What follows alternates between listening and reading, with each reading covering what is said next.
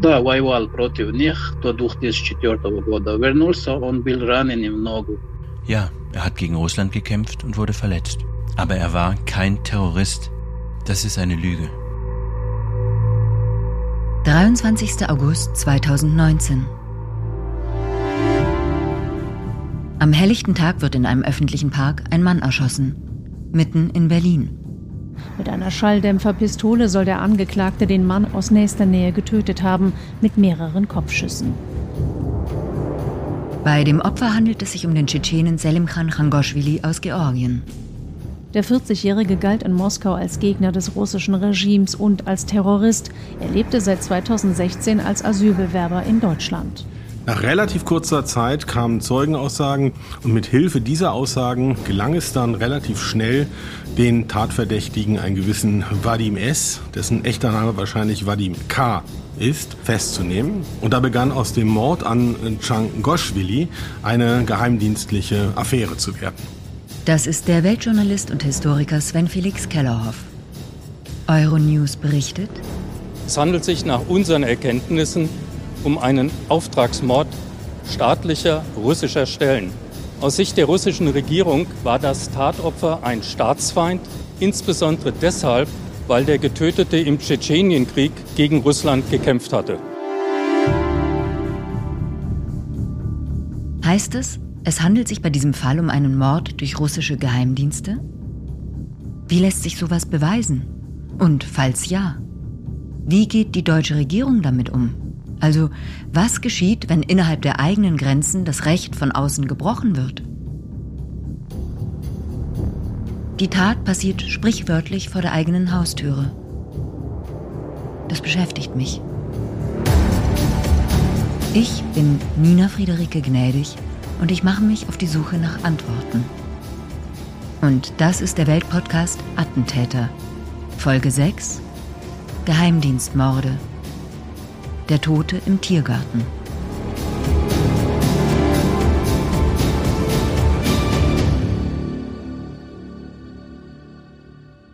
Um zu verstehen, was heute passiert, müssen wir wissen, was bisher geschah. Genau dafür gibt es unseren neuen Geschichtspodcast. Von politischen Intrigen im antiken Rom über die fanatischen Sektenführer in der frühen Neuzeit bis hin zu den großen Eroberern des mongolischen Reichs und ihren Management-Skills. Ich bin Joachim Telgenbischer. Ich bin Nils Minkmar. Und wir finden heraus, was bisher geschah, um zu verstehen, was heute passiert. Höre, was bisher geschah, überall, wo es Podcasts gibt. In den letzten fünf Folgen bin ich den Biografien von Einzeltätern und Extremisten begegnet. Doch Attentate können auch Mittel der internationalen Politik sein. Moskau weist die Vorwürfe, hinter dem Mord zu stecken, zwar zurück, dennoch hat die Tat das beiderseitige und ohnehin angespannte Verhältnis weiter belastet. Litvinenko, Skripal, Changoshvili, Nawalny. Morde und Mordversuche, die an den Kalten Krieg erinnern. Mitten in Europa.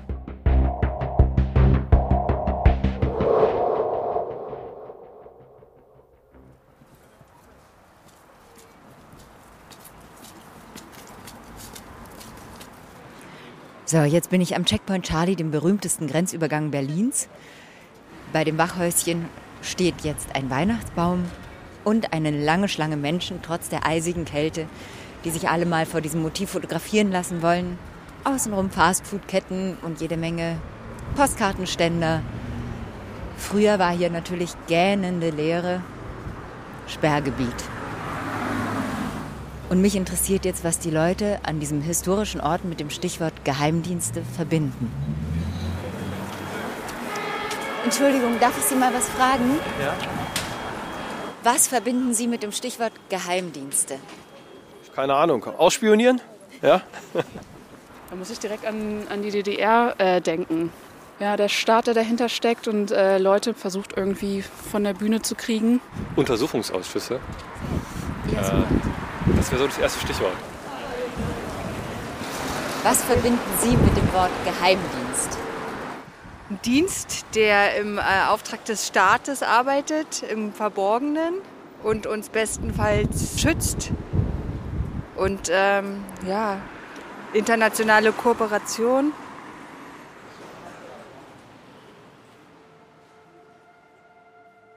Für die Institution Geheimdienst äh, zählt seltsamerweise immer das Wort geheim mehr als das Wort Dienst. Und was sich der normale Bürger darunter vorstellt, hat automatisch einmal was Anrüchiges und einmal was Faszinierendes. Als erstes spreche ich mit Christopher Nehring. Er ist Historiker, hat zum Thema Geheimdienstgeschichte promoviert, lehrt an der Uni Potsdam und an der Uni Sofia. Geheimdienste, wie wir sie kennen, sind eine Erfindung der Moderne, denn die brauchen den modernen Staatsapparat, eine moderne Bürokratie, in die sie eingebunden sind. Das haben wir so im ganz späten 19. Jahrhundert und so richtig dann erst um den Ersten Weltkrieg rum. Am bekanntesten sind wohl die amerikanischen CIA und NSA, der israelische Mossad, der ehemalige russische KGB und hier in Deutschland der BND. Allerdings die Funktionen, die die Geheimdienste in der Regel ausführen, nämlich vor allem Informationen auf geheime Art beschaffen und sie dann äh, irgendwie bewerten und weiterleiten, genauso wie die geheime äh, militärische Operation. Sowas gab es schon, schon viel, viel länger. Also sowas ist äh, aus der Bibel überliefert, noch aus alttestamentarischen Zeiten.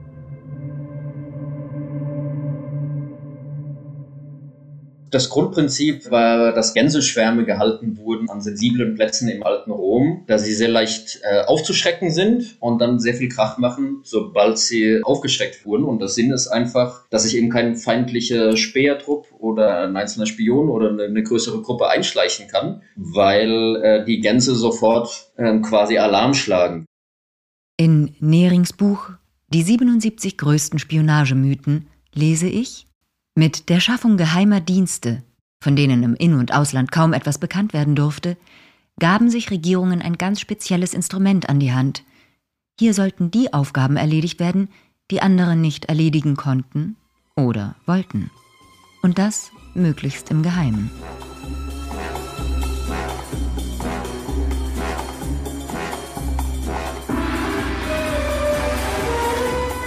Die Melodie kennt jeder. Komponist Monty Norman hat damit 1962 eine Ikone der Filmmusik erschaffen. Und jeder kennt ihn. The name's Bond. James Bond. Der berühmteste Agent der Welt ist zwar erfunden und sein Name stammt von einem Ornithologen, denn der Bond-Autor Ian Fleming liebte die Vogelbeobachtung aber Fleming hat selbst für den britischen Marinenachrichtendienst gearbeitet und deshalb echte Spione als Vorlage verwendet.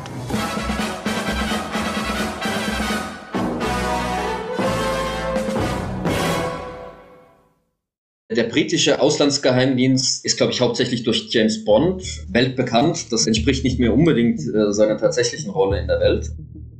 Anderen Geheimdiensten ergeht es ähnlich. Bei den russischen Geheimdiensten ist es so, dass sie so ein bisschen überstrahlt werden von dem alten russischen oder sowjetischen Geheimdienst aus der Zeit des Kalten Krieges, dem KGB, der sich äh, nach der Wende eben aufgespalten hat in drei unterschiedliche Geheimdienste. In den FSB, der für das Inland hauptsächlich zuständig ist, die GRU, die der militärische Geheimdienst ist, und die SWR, der Auslandsgeheimdienst. Die Methoden, mit denen der KGB seine Attentate durchgeführt hat, waren berühmt und gefürchtet. Eispickel, Blausäurepistole in einer zusammengerollten Zeitung, ein präparierter Regenschirm. Früher hatte man ja versucht, diese Tötung im Grunde genommen clandestin geheim zu halten, also dass sie erst gar nicht aufgefallen sind. Das ist Gerhard Schindler, der Jurist war bis 2016 Präsident des Bundesnachrichtendienstes, dem Auslandsgeheimdienst Deutschlands. Mit einem Regenschirm, so eine Spritze. Und es gab einen ganz kleinen Einstich. Und die Hoffnung war, dass dieser Einstich nicht bemerkt wurde, sondern dass man glaubte, der, das Opfer ist an Herzversagen äh, äh gestorben. Also man wollte gar nicht entdeckt werden.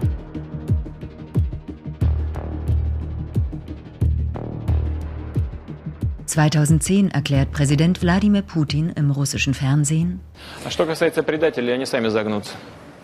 Traitors will kick the bucket, trust me. These people betrayed their friends, their brothers in arms. Seine Worte gehen um die Welt. Auch die BBC berichtet darüber. Die Verräter werden ins Gras beißen, vertrauen Sie mir. Diese Leute haben ihre Freunde betrogen, ihre Waffenbrüder. Putin denkt ganz offensichtlich als Geheimdienstmann. Er denkt in Machtzusammenhängen. Macht hat für ihn Selbstzweck. Das ist wieder der Weltjournalist Sven Felix Kellerhoff. Und man kann Putins Politik, glaube ich, nur verstehen, wenn man weiß, dass er damals Geheimdienstler war und geistig immer noch Geheimdienstler ist.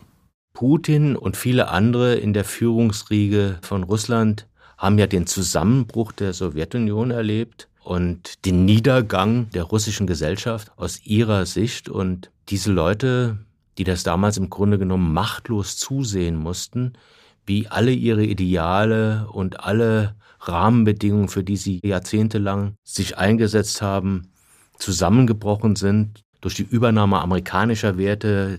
Diese Leute, die fühlten sich im Grunde genommen gedemütigt von dieser Entwicklung und sie haben sich vorgenommen, dass so eine Entwicklung nie mehr wieder passieren darf. Das bedeutet, ihr Ziel war und ist ein neues Russland, ein Wiedererstarken von Russland. Dazu gehört dann auch der Einsatz der Geheimdienste. Also man will es gar nicht mehr clandestin geheim haben, sondern das soll ein Zeichen sein nach innen und nach außen. Sie wollen dieses Zeichen insbesondere nach außen setzen für die Vergangenheit. Wir kriegen sie alle und aber auch für die Zukunft. Denke bloß nicht dran, dich gegen uns zu stellen. Du weißt, was dann passiert.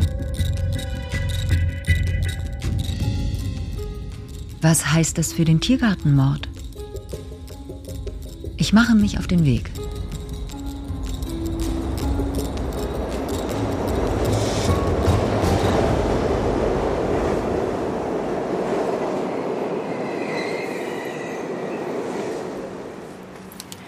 Jetzt komme ich gerade aus dem U-Bahnhof Turmstraße raus, im Bezirk Moabit. Und von hier aus schlängelt sich jetzt der kleine Tiergarten. Der ist gerade mal sieben Hektar groß, nördlich von der Spree. Und diesem kleinen Tiergarten haftet ein Stigma an. Das Stigma des KBO. Das ist Polizeideutsch für kriminalitätsbehafteter Ort. Und auch wenn der Status jetzt schon seit vier Jahren aufgehoben ist, so schnell wird den kein Ort mehr los. Und dabei ist der Park in sich sehr gut einsehbar, weil der so schmal ist. Und flach, Gras, vereinzelt dann Bäume, lauter übersichtliche Wege. Es ist ja auch ziemlich stark bevölkert. Und was hier genau am 23. August 2019 passiert ist, auf dem Weg, auf dem ich jetzt hier gerade laufe, das ist ganz genau rekonstruiert worden. Das spätere Opfer Selim Chanchangoshvili ist um kurz vor zwölf zu Fuß unterwegs vom Freitagsgebet in die Moschee und von hinten nähert sich ihm ein Mann auf einem Fahrrad. Der trägt eine Perücke und führt eine Glock 26 bei sich. Das ist eine 9 mm Pistole mit Schalldämpfer.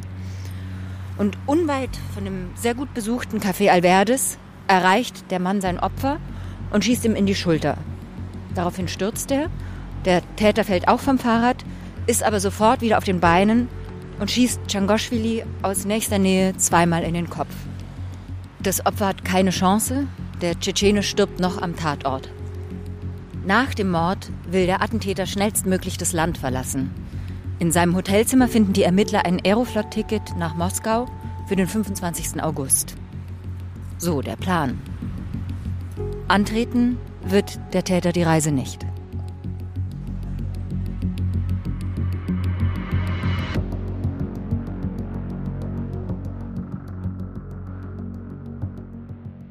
Es ist eine neue Stufe der Eskalation eingetreten, vor allem mit Hinsicht darauf, wo diese Operationen jetzt durchgeführt werden und wie öffentlich. Das ist wieder der Historiker und Geheimdienstexperte Christopher Nehring. Also der Tiergartenmord zum Beispiel war eben deshalb so, so ein großes öffentliches Ding und so präsent, weil es wirklich ein sehr öffentlicher Mord war. Also jemanden in einem öffentlichen Park am helllichten Tag zu erschießen, ist schon sehr dreist. Jetzt bin ich hier an der Spree in Blickweite vom Park und den Weg kennt eigentlich jeder, der schon mal mit dem Bus zum Flughafen Tegel gefahren ist. Und hier an dieser Stelle, da wirft der Täter sein Fahrrad ins Wasser zusammen mit der Perücke und mit der Mordwaffe. Und dann flieht er mit einem bereitstehenden E-Roller. Was der Täter nicht weiß, zwei Jugendliche beobachten ihn zufällig dabei und alarmieren die Polizei. Der Verdächtige wurde kurz nach der Tat festgenommen, ist seitdem in Untersuchungshaft. Unwahrscheinlich, dass der 55-Jährige vor Gericht über seine Hintermänner auspackt. Sein Opfer? Auf der Wache stellt sich heraus, der Pass des Festgenommenen weist einen Vadim Sokolov aus. Das Dokument ist echt. Die Identität aber vermutlich nicht.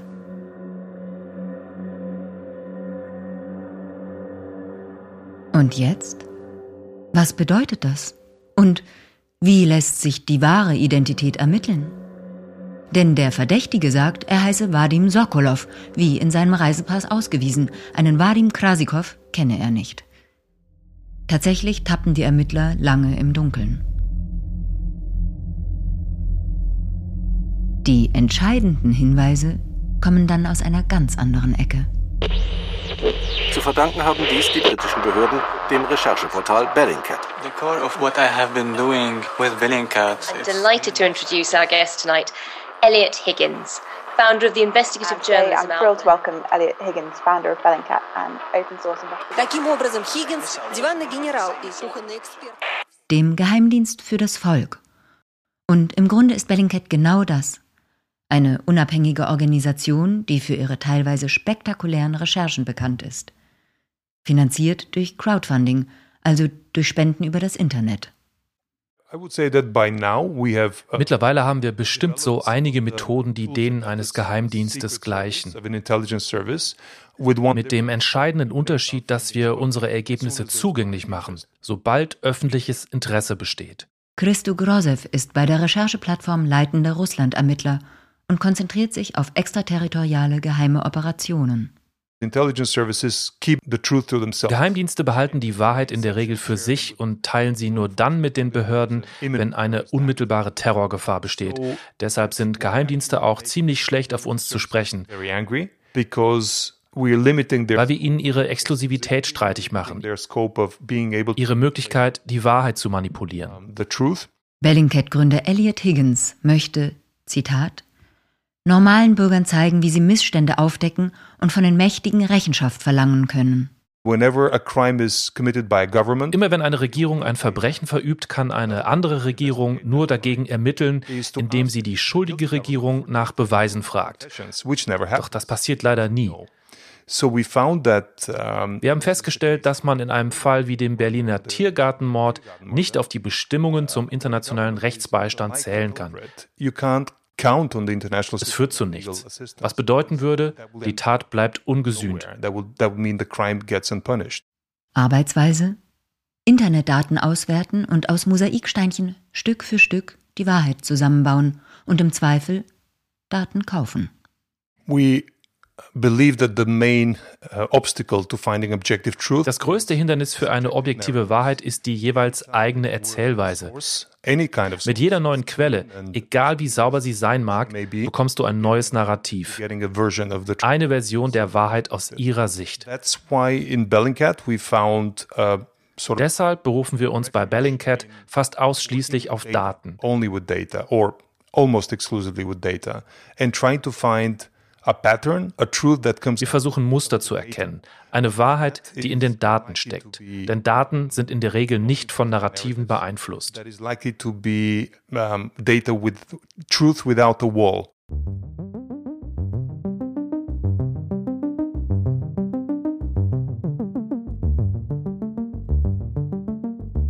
In the case of the Tiergarten murder, beim Tiergartenmord hat die russische Regierung eine immense Kampagne gestartet, um Bellingcat zu diskreditieren. Auch mich persönlich. Uh, Ihr Narrativ lautet, wir verteidigen Terroristen, indem wir im Mordfall Changushvili ermitteln. Exploring the murder of uh, Hangushvili, we are in fact defending his activities as, as they call him a terrorist. And this is a very interesting reaction because die Reaktion ist deshalb interessant, weil sie damit im Grunde zugeben, dass sie dahinter stecken. Sie versuchen den Mordanschlag zu rechtfertigen, anstatt sich auf die lückenhafte Beweislage zu berufen.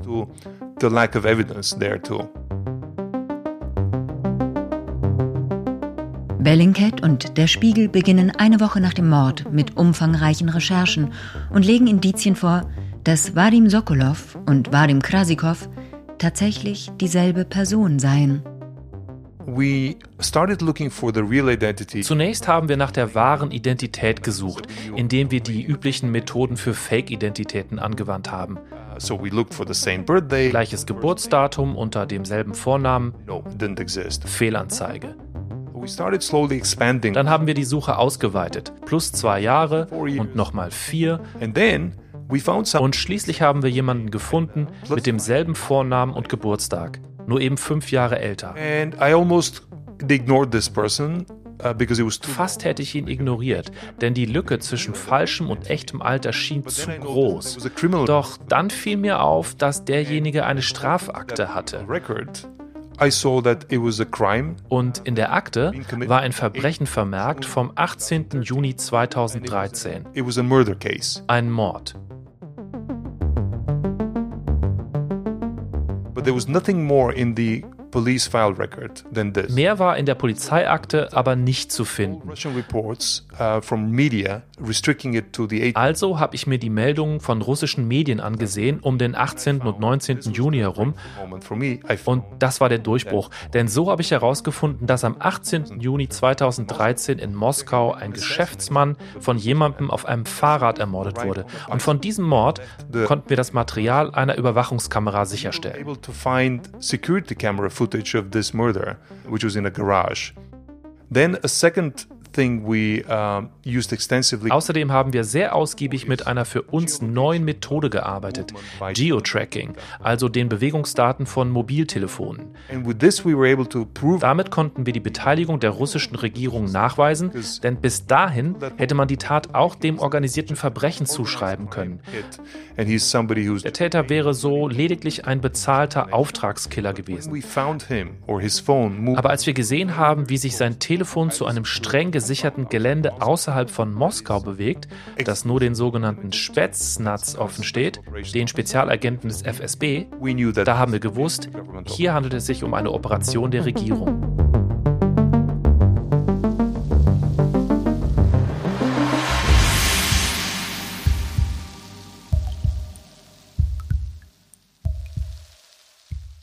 Ein Gesichtserkennungsprogramm identifiziert ihn als Krasikov und die Wiedererkennung seiner Tattoos erhärten die Vermutung. Geschah die Tat also im Auftrag des Kreml?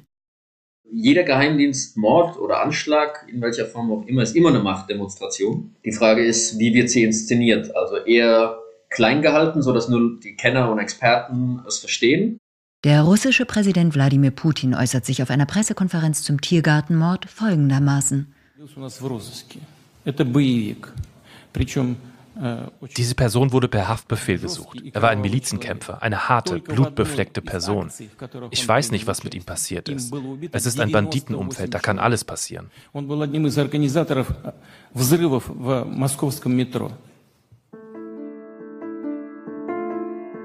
Ist das ein Motiv? Und wie ist das dann mit der Moral? Gibt es sowas bei Geheimdiensten überhaupt? Wie ist das zum Beispiel in Deutschland geregelt? Dazu der Geheimdienstexperte Christopher Nehring. Andere Geheimdienste töten oder führen andere verdeckte Operationen durch, wo es um Sabotage zum Beispiel geht, Schmuggel, illegale Geschäfte etc. Den deutschen Geheimdiensten ist alles, was sogenannte schärfere Maßnahmen anbetrifft, verboten seit den 50er äh, Jahren, also seit dem Zweiten Weltkrieg und der Geburt der Bundesrepublik Deutschland. Punkt. Als Verlierer zweier Weltkriege wird Deutschland von den Siegermächten stark reglementiert und gevierteilt. Drei westliche Besatzungszonen, England, Frankreich, USA und der sowjetische Sektor. Gleiches geschieht mit der Hauptstadt.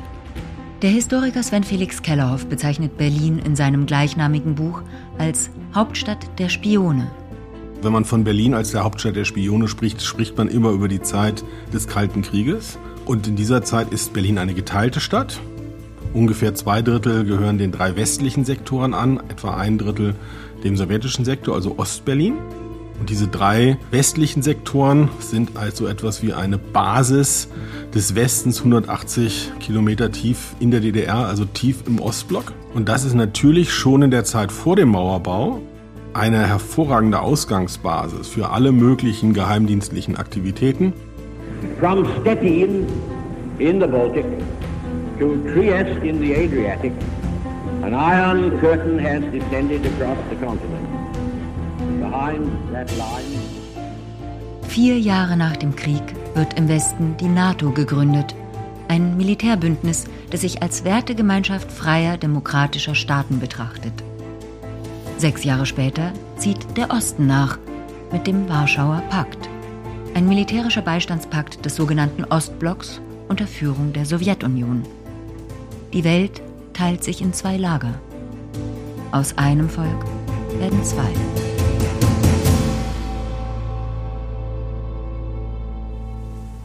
Niemand hat die Absicht, eine Mauer zu errichten. Ich habe vorhin schon gesagt. Der ehemalige BND-Chef Schindler. Es gab so ein Blocksystem, Ost, West, und in diesem Blocksystem hatte der Bundesnachrichtendienst seine Aufgabe gefunden. Durch die deutsche Teilung war er eben in der Lage, sehr gut und sehr genau in den Ostblock, in die DDR hineinzuschauen.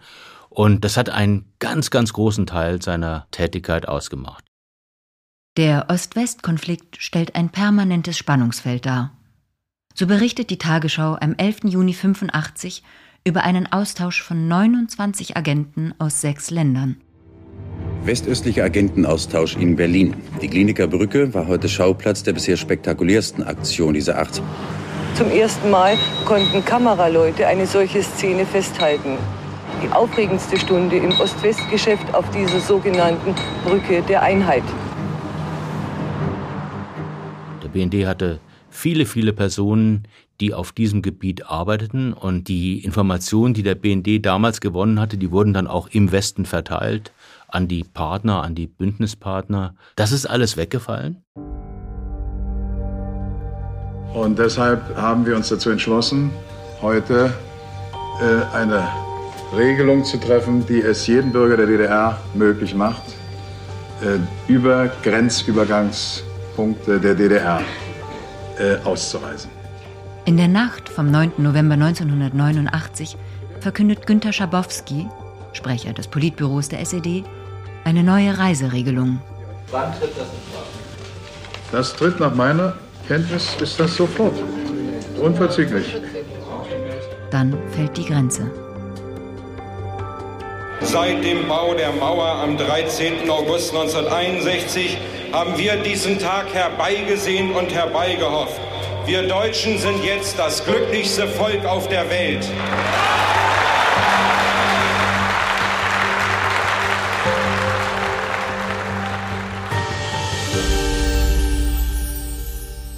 Und was bedeutet das für die Geheimdienste?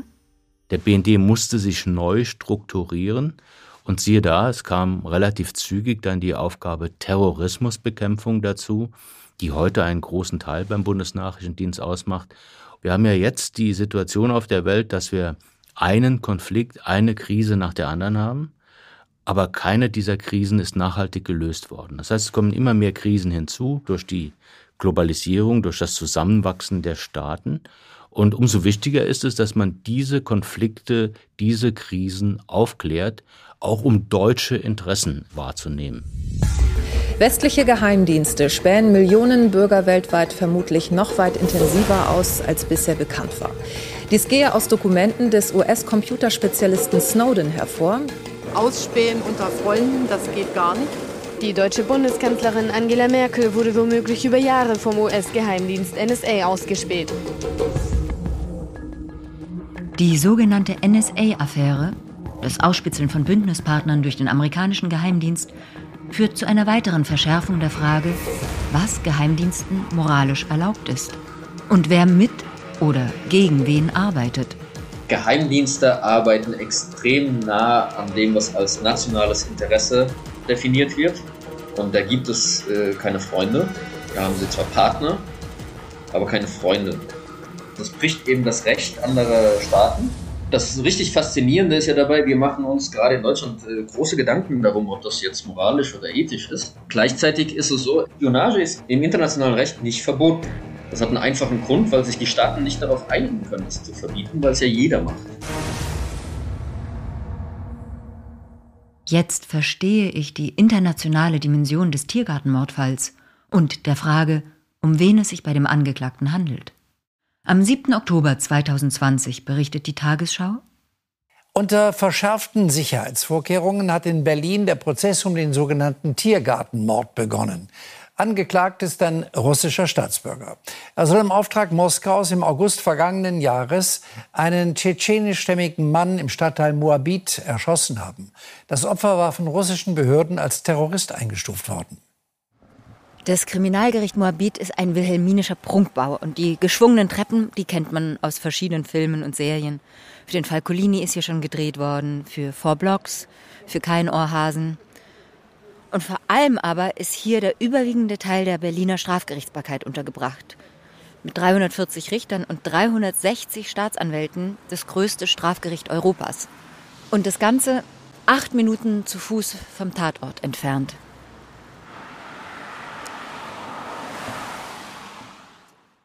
Der Saal 700 hat gewölbte Decken mit aufwendigen Stuckarbeiten, Holzvertäfelungen an den Wänden und was den Prozess um den Tiergartenmord angeht, strenge Sicherheitsvorkehrungen. Das heißt, gesichertes Gebäude, Hochsicherheitsgerichtssaal, nur akkreditierte Journalisten, der Angeklagte in einer Panzerglasbox. Kann man nachweisen, dass dieser Mann, der dort sitzt, auf der Anklagebank, dass er tatsächlich Vadim Krasikov ist? Und wenn ihm das Gericht das als erwiesen ansieht, dann ist die Wahrscheinlichkeit relativ hoch, dass dann die Verbindung wiederum zum russischen Staatsapparat gezogen wird. Das ist die Weltjournalistin Anna Kröning. Sie begleitet den Prozess seit seinem Beginn. Es ist ein hochpolitischer Prozess, Verhandlungssache Staatsterrorismus. Staatliche Stellen der russischen Regierung hätten, so formuliert es die Bundesanwaltschaft, den Auftrag erteilt, einen georgischen Staatsangehörigen tschetschenischer Abstammung zu liquidieren. Damit sitzt quasi der russische Staat neben dem mutmaßlichen Auftragsmörder auf der Anklagebank.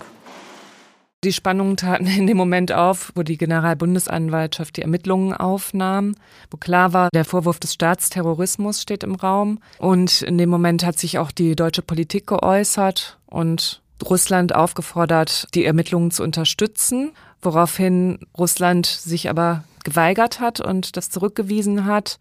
Daraufhin weist Deutschland zwei russische Diplomaten aus. Bundeskanzlerin Merkel am Rande eines NATO-Gipfels Erstmal haben wir diese Maßnahme ergriffen, das wissen Sie ja auch durch unsere Verlautbarung, weil wir ähm, nicht ähm, gesehen haben, dass Russland uns bei der Aufklärung dieses Mordes unterstützt. Und in bilateralen Kontakten habe ich darüber natürlich auch mit Verbündeten gesprochen, ja. Russland kündigt Vergeltung an. Russland erwarte, dass Deutschland ähm, solchen Menschen kein Asyl gebe und hat dann daraufhin wieder zwei deutsche Diplomaten des Landes verwiesen. Der Prozess kommt nur schleppend voran. An der Frage der Identität des Angeklagten hängt aus Sicht der Verteidigung, ob der Vorwurf des Staatsterrorismus aufrechterhalten werden kann.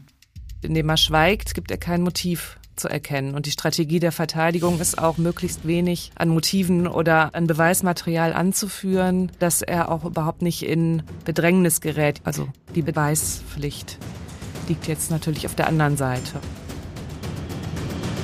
Stopp. Warum kam es überhaupt zum Tiergartenmord? Wer war das Opfer? Die Deutsche Welle berichtet, das Opfer Selimkhan Khangoshvili hatte im Zweiten Tschetschenienkrieg gegen Russland als Kommandeur gekämpft. Für Moskau war er ein Terrorist. Um diese Aussagen und damit Khangoshvilis Biografie zu verstehen, muss man zunächst einmal die Hintergründe des Tschetschenien-Konflikts verstehen. Russland und Georgien befinden sich seit Jahrhunderten in einem bewaffneten Konflikt, ausgelöst durch den andauernden Versuch der Tschetschenen, Unabhängigkeit zu erlangen. Nach Auflösung der Sowjetunion und dem daraus resultierenden ersten Tschetschenienkrieg ist es auch kurzfristig der Fall. 99 beginnen die Kämpfe erneut, der zweite Tschetschenienkrieg. Rangoschwili wird Teil davon, indem er als Kommandeur der Milizen gegen Russland kämpft. Die Tschetschenen sind ja nur auch keine besonders harmlosen Kämpfer. Der ehemalige BND-Chef Schindler es schaukelt sich dann gegenseitig hoch. Die Russen haben auch sicherlich in den beiden Tschetschenienkriegen jede Menge Kriegsverbrechen in, in Tschetschenien begangen und umgekehrt. Also dieser Konflikt ist schon eine andere Dimension in der Denkweise der russischen Führung als beispielsweise für uns, wo wir fast äh, eher das Elend der Menschen äh, im Vordergrund sehen in Tschetschenien, das aber in Russland ganz weit nach unten äh, gedrängt worden ist, sondern dort geht es um die knallharte Durchsetzung nationaler Interessen. Geboren in Georgien im Pankisi-Tal, gehört Changoschwili zur Minderheit der muslimischen Kisten. Das Tal gilt als Rückzugsort für tschetschenische Kämpfer. Nach Auffassung Russlands verwenden es islamistische Terroristen als Aktionsbasis für Anschläge in Russland.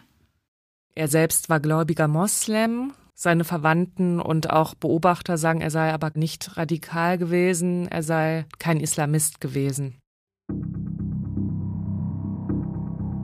Und er kam dann 2004 zurück aus dem Krieg und hatte dann in dem Moment äh, Angst um sein Leben, dass er überwacht wurde und dann sind sie geflohen, sind nach Tiflis geflohen, nach Georgien. Und dort wurde er 2015 attackiert. Also da wurde auf ihn geschossen. Da hat ähm, jemand acht Schüsse auf ihn abgefeuert und vier haben ihn getroffen. Sangoshvili hat mehrere Mordanschläge überlebt, bei denen die Täter nicht oder nicht mit Sicherheit ermittelt werden konnten. Es wurden Schüsse auf ihn abgegeben, es gab Vergiftungsversuche. Der Historiker Sven Felix Kellerhoff er scheint auch äh, ein wichtiger Mann zu sein im Kontext der Verbindung zwischen georgischen, tschetschenischen und anderen muslimischen Minderheiten im Südwesten der ehemaligen Sowjetunion, der heutigen Russischen Föderation. Also er ist eine Schlüsselfigur gewesen in diesem ganzen Konfliktfeld nahe des Kaukasus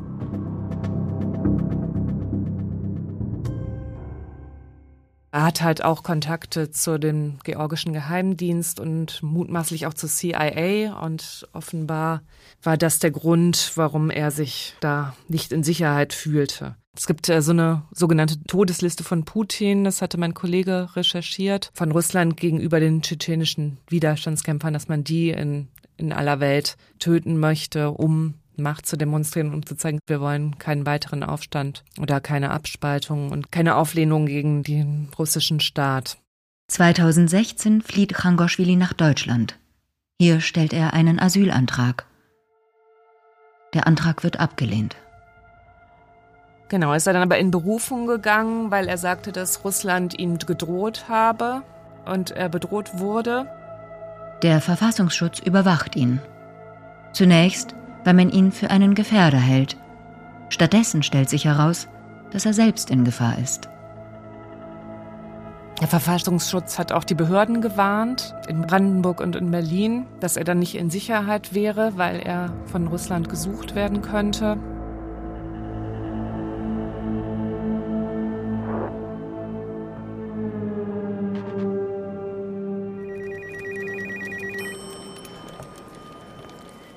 So, ich bin jetzt gerade im Axel Springer Gebäude angekommen, denn ich treffe mich hier mit Alexei Hock. Er ist Investigativjournalist für die Welt und hat wenige Wochen nach dem Attentat Kontakt zum Bruder des Opfers aufgenommen. Alexei spricht fließend Russisch und wird jetzt ein Telefonat mit ihm führen. Der Bruder des Opfers ist in ein europäisches Land geflohen und hat dort einen Asylantrag gestellt. Wo sich Surab Khangoshvili aufhält, bleibt aus Sicherheitsgründen geheim. Er ist trotz berechtigter Bedenken bereit, uns ein Interview zu geben. Und er darf nämlich auch nicht an dem äh, Prozess teilnehmen, obwohl er Nebenkläger ist, was halt auch er nicht so ganz versteht, weil das andere europäische Land äh, ihn nicht rauslässt. Das Gespräch findet aufgrund der Sicherheitslage am Telefon statt.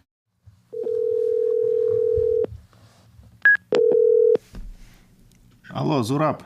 Da. Ich hoffe, bei Ihnen ist alles in Ordnung. Ja, Gesundheit ist in Ordnung. Sie haben mich wegen meines jetzigen Flüchtlingsstatus gefragt. Leider habe ich eine Absage bekommen. Wir schauen jetzt, wie es weitergeht. Alexei erzählt mir, dass die beiden Brüder ein sehr enges Verhältnis hatten.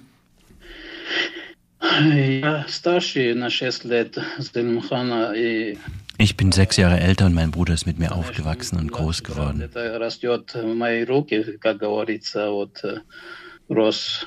Uns wurde beigebracht, alles zu teilen. So wurden wir erzogen.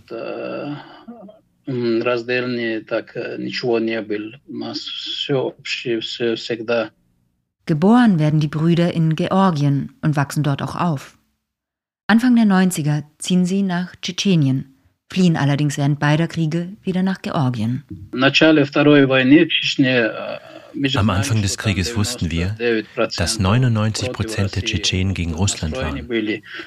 Natürlich konnten wir unser Volk nicht einfach so im Stich lassen. Dort ist unsere Heimat, unsere Häuser, unsere Felder.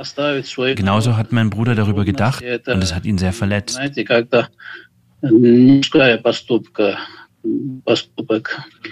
Вот это ему всегда волновал вот эта ситуация. Война уже была в разгаре, да? Das heißt, der Krieg war schon am Laufen, als er dahin zog? Genau. Da wurden Ältere und Frauen ermordet. Sogar Tiere wurden getötet. Die Krieger hatten eine Regel. Alles erschießen, was sich bewegt.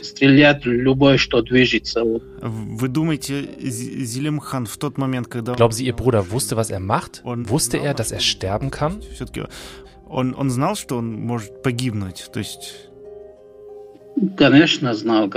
Natürlich, klar. Aus dem Krieg hast du keine Chance, zurückzukehren. Stimmt es, dass von Russland aus viel Schlechtes über ihren Bruder erzählt wird? Man sagt, er sei ein Terrorist und ein schrecklicher Mensch.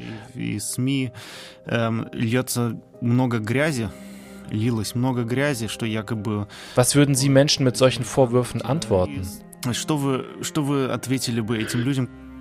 Wissen Sie, in der Politik werden alle, die sich gegen Vorschriften stellen, als Verräter dargestellt. Das ist einfach ihre Art, Probleme zu lösen. Irgendjemand muss ja der Schuldige sein. Und das sind ganz bestimmt nicht die Politiker. Ja,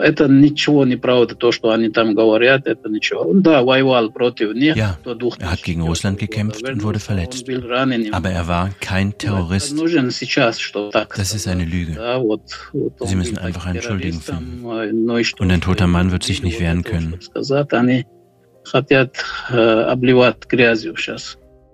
Russland unterstellt dem Opfer, Mitglied des proklamierten Islamischen Staates im russischen Nordkaukasus gewesen zu sein. Wie steht Ihr Bruder denn zu den kaukasischen Emiraten? Ah, насчет, насчет Кавказский Эмират. Er war dagegen. Die politische Ansicht fand er schrecklich. Würden Sie mir erzählen, wie sich Ihr Leben und Status nach dem Mord verändert hat? Am 28. bin ich nach Deutschland gefahren und durfte meinen toten Bruder sehen. Am 30. bin ich zurückgefahren und habe erfahren, dass meine Kinder von der Polizei festgenommen sind. Und einen Monat später wurden sie nach Georgien gebracht.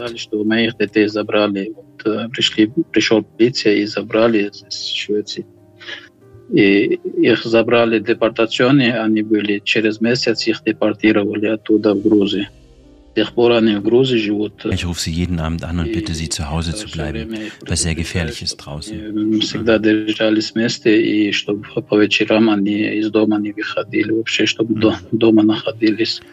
Sie sollen zusammenbleiben und aufeinander achten.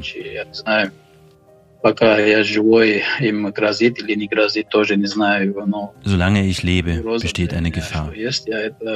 Hm.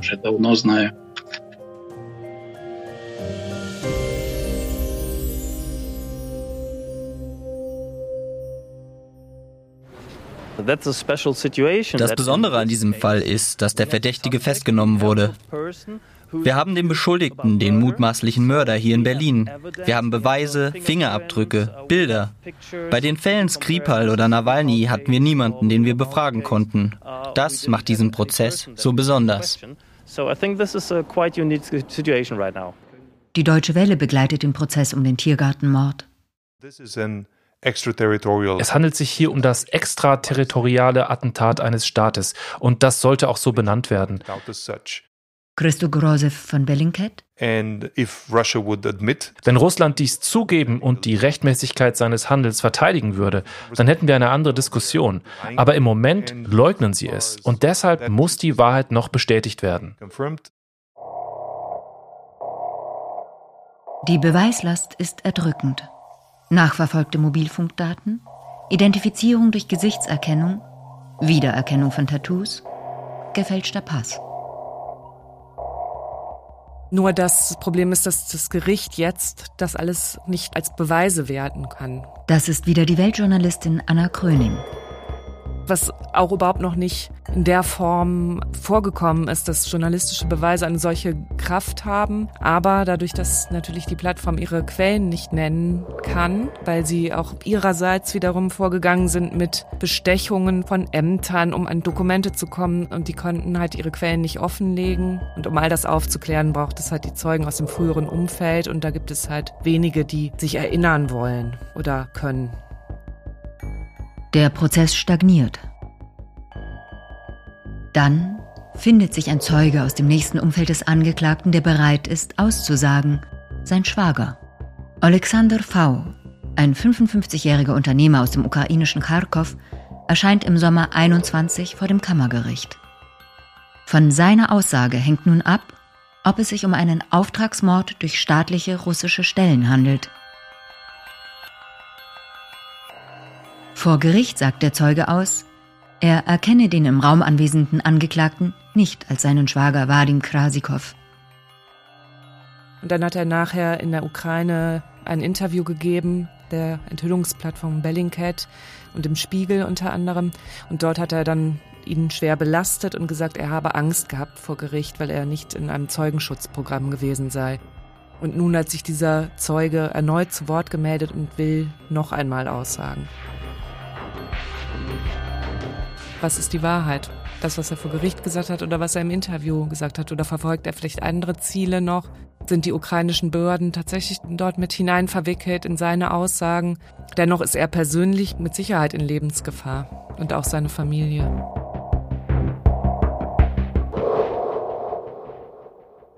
Ja, also auch der Angeklagte ist weiterhin in Gefahr, weil der russische Staat kein Interesse daran hat, dass weitere Hintermänner bekannt werden und dass weitere Namen fallen.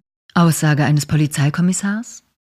Ein deutscher Geheimdienst habe einen Hinweis gegeben, dass der Beschuldigte vergiftet werden sollte, bevor er den Behörden Angaben machen könnte. Der entscheidende Zeuge schweigt. Der Angeklagte schweigt und auch von Seiten des Kreml gibt es keine Unterstützung in dem Fall. Und jetzt? Es steht viel auf dem Spiel für die deutsch-russischen Beziehungen. Außenminister Heiko Maas auf einer Pressekonferenz? Wir haben heute den äh, russischen Botschafter erneut zu einem Gespräch ins Auswärtige Amt eingeladen und die Bundesregierung behält sich weitere Maßnahmen in diesem Fall ausdrücklich vor. Wie könnten solche Maßnahmen aussehen? Deutschland ist auf Russland als Energielieferant und strategischen Partner angewiesen. Dazu die Tagesschau am 7.10.2020 dann äh, ist eben wirklich die Frage, wie kann man äh, Russland äh, dazu bringen, zum einen zu kooperieren in solchen Fällen, zum anderen solche Dinge gar nicht mehr äh, zu begehen, ähm, dass da ein Schluss gemacht wird. Äh, und äh, da hatte Bundeskanzlerin Merkel ja schon erklärt, dass es notwendig sei, das in der, innerhalb der EU zu klären und dann größere Maßnahmen zu ergreifen, die tatsächlich Konsequenzen haben für Russland. Konkreter wird die Bundesregierung bislang nicht.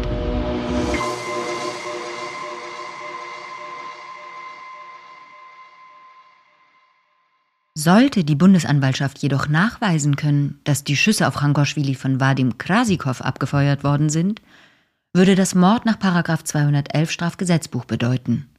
Wenn das Gericht zu dem Schluss kommt, dass der Angeklagte einen Mord begangen hat, dann wäre die Verbindung zum russischen Geheimdienst gegeben und auch zum russischen Staat. Dann kann man davon ausgehen, dass in der Begründung das Gericht davon ausgehen wird, dass es sich auch um Staatsterrorismus handelt. Ende Oktober 21 kommt es zur unerwarteten Wendung. Deutschlandfunk berichtet, der Tiergartenmordprozess ist ein Jahr nach seinem Beginn in einer entscheidenden Phase angekommen. Zwei Tage lang vernahmen Richter, Bundesanwaltschaft und Rechtsanwälte den Zeugen V, den Schwippschwager des Angeklagten. Unter erheblichen Sicherheitsvorkehrungen und in Begleitung eines ukrainischen Polizisten reist Alexander V abermals nach Berlin um ein zweites Mal auszusagen. Der Anwalt des Angeklagten, Robert Unger, hinterfragt die Motive des Zeugen. Ich persönlich bin überzeugt davon, dass dieser Mann ganz massiv unter Druck gesetzt worden ist. Und wir haben die Vermerke des BKA, wonach selbst die ukrainischen Sicherheitsbehörden ausdrücklich mitgeteilt haben, dass sie mit dem Mann mehrere Tage vorher sprechen mussten, mehrmals und extra einen Beamten abstellen mussten, um ihn dazu zu bringen, hierher zu kommen und auszusagen. V gibt vor Gericht zu, im Juni aus Angst gelogen zu haben. Seine Worte sind für das Urteil von großer Bedeutung. Da im Gericht Bild- und Tonaufnahmen untersagt sind, liegt mir seine Aussage nur in schriftlicher Form vor. Ja, das ist er.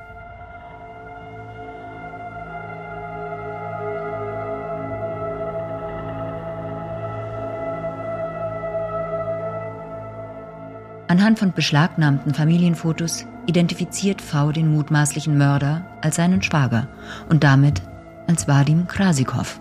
Noch nie waren die Prozessbeteiligten so gesprächig wie jetzt nach der Vernehmung des Zeugen V.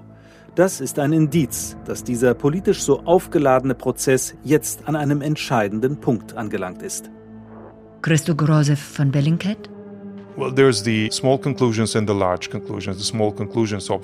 man kann den naheliegenden Schluss ziehen, dass es sich um einen Auftragsmord der Regierung gehandelt hat.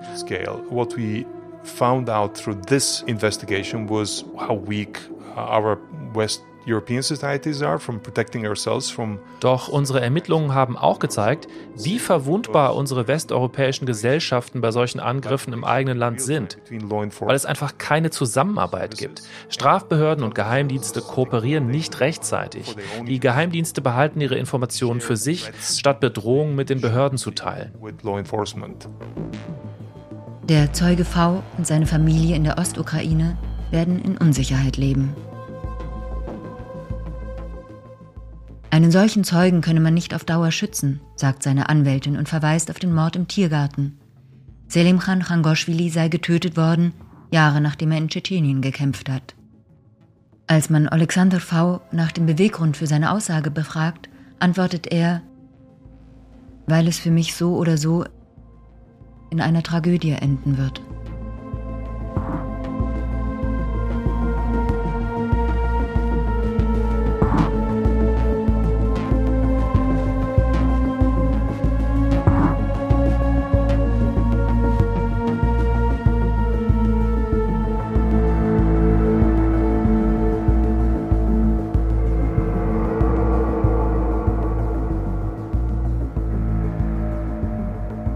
Das war die letzte Folge von Attentäter. Zeitlich im Hier und Jetzt angekommen, hoffen wir, dass es keinen Grund für eine weitere Folge gibt. Uns allen eine politisch friedliche und einander wohlgesonnene Zukunft. Attentäter ist ein Podcast von Welt, von Nina Friederike Gnädig und Burkhard Feige. Produziert von den WakeWord Studios in München. Musik, Schnitt und Sound Johannes Hirt. Redaktion Welt Antonia Beckermann und Sonja Gillert. Recht und Finanzen Sven Rühlicke. Produzent Ruben Schulze-Fröhlich, WakeWord Studios. Besonderer Dank geht an Dr. Christopher Nehring, Historiker und Geheimdienstexperte, Gerhard Schindler, ehemaliger Präsident des BND, Surab Changoshvili, Bruder des Opfers, Christo Grozev von Bellingcat, Alexei Chok, Investigativjournalist bei Welt Manuel Bärwader, Investigativjournalist bei Welt, Anna Kröning, Journalistin bei Welt, Sven Felix Kellerhoff, Historiker bei Welt, Heiko Beer, Voice-Over, Viola Stäblein und Anastasia Ivanova, Übersetzung. Ingrid und Bodo gnädig für ihre Worte und Gedanken und an alle, die diesen Podcast gehört haben.